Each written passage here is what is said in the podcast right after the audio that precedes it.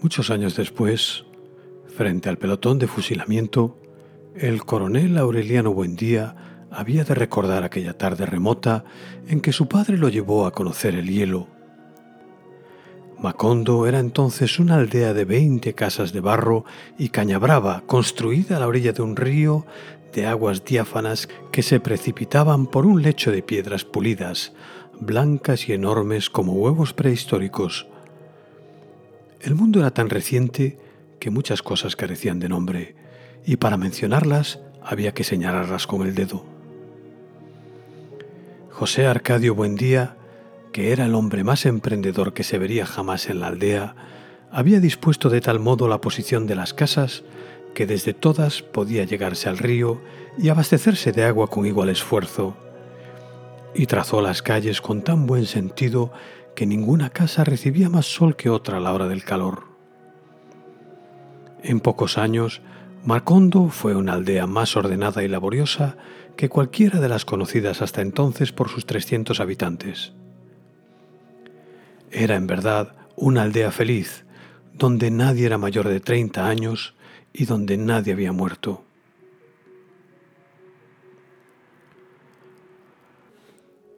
Vio una mujer vestida de oro en el cogote de un elefante. Vio un dromedario triste. Vio un oso vestido de holandesa que marcaba el compás de la música con un cucharón y una cacerola.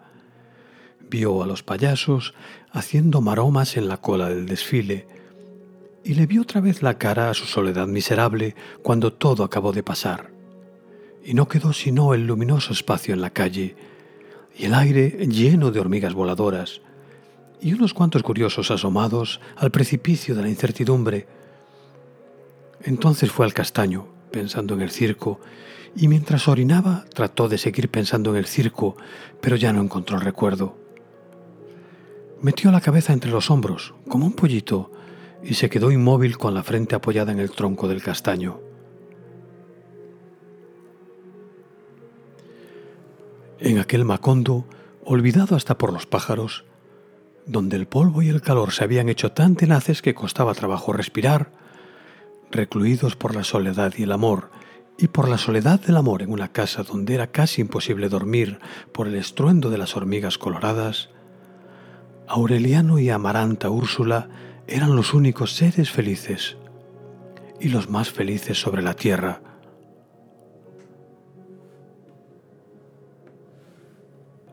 A pesar de que el coronel Aureliano Buendía seguía creyendo y repitiendo que Remedios, la bella, era en realidad el ser más lúcido que había conocido jamás y que lo demostraba a cada momento con su asombrosa habilidad para burlarse de todos, la abandonaron a la buena de Dios.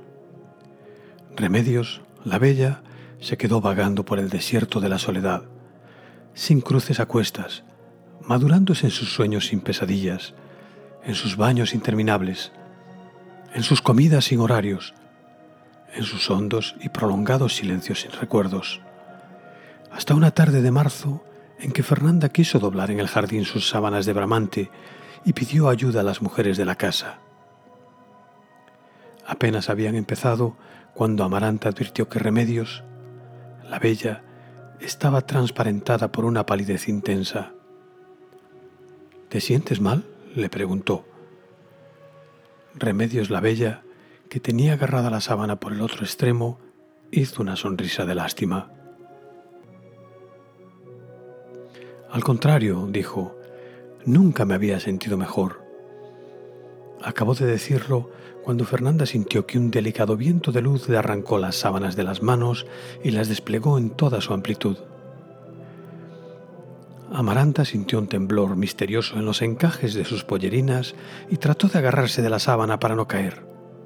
En el instante en que Remedios la Bella empezaba a elevarse, Úrsula, ya casi ciega, fue la única que tuvo serenidad para identificar la naturaleza de aquel viento irreparable y dejó las sábanas a merced de la luz, viendo a Remedios la Bella que le decía adiós con la mano, entre el deslumbrante aleteo de las sábanas que subían con ella que abandonaban con ella el aire de los escarabajos y las dalias y pasaban con ella a través del aire donde terminaban las cuatro de la tarde y se perdieron con ella para siempre en los altos aires donde no podían alcanzarla ni los más altos pájaros de la memoria.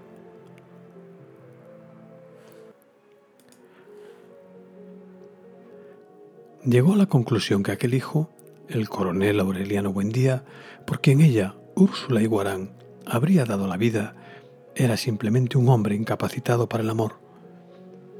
Una noche, cuando lo tenía en el vientre, lo oyó llorar. Fue un lamento tan definido que José Arcadio Buendía despertó a su lado y se alegró con la idea de que el niño iba a ser ventrílocuo. Otras personas pronosticaron que sería divino. Ella, en cambio, se estremeció con la certidumbre de que aquel bramido profundo era un primer indicio de la temible cola de cerdo. Pero la lucidez de la decrepitud le permitió ver, y así lo repitió muchas veces, que el llanto de los niños en el vientre de la madre no es anuncio de ventriloquía ni facultad adivinatoria, sino una señal inequívoca de incapacidad para el amor.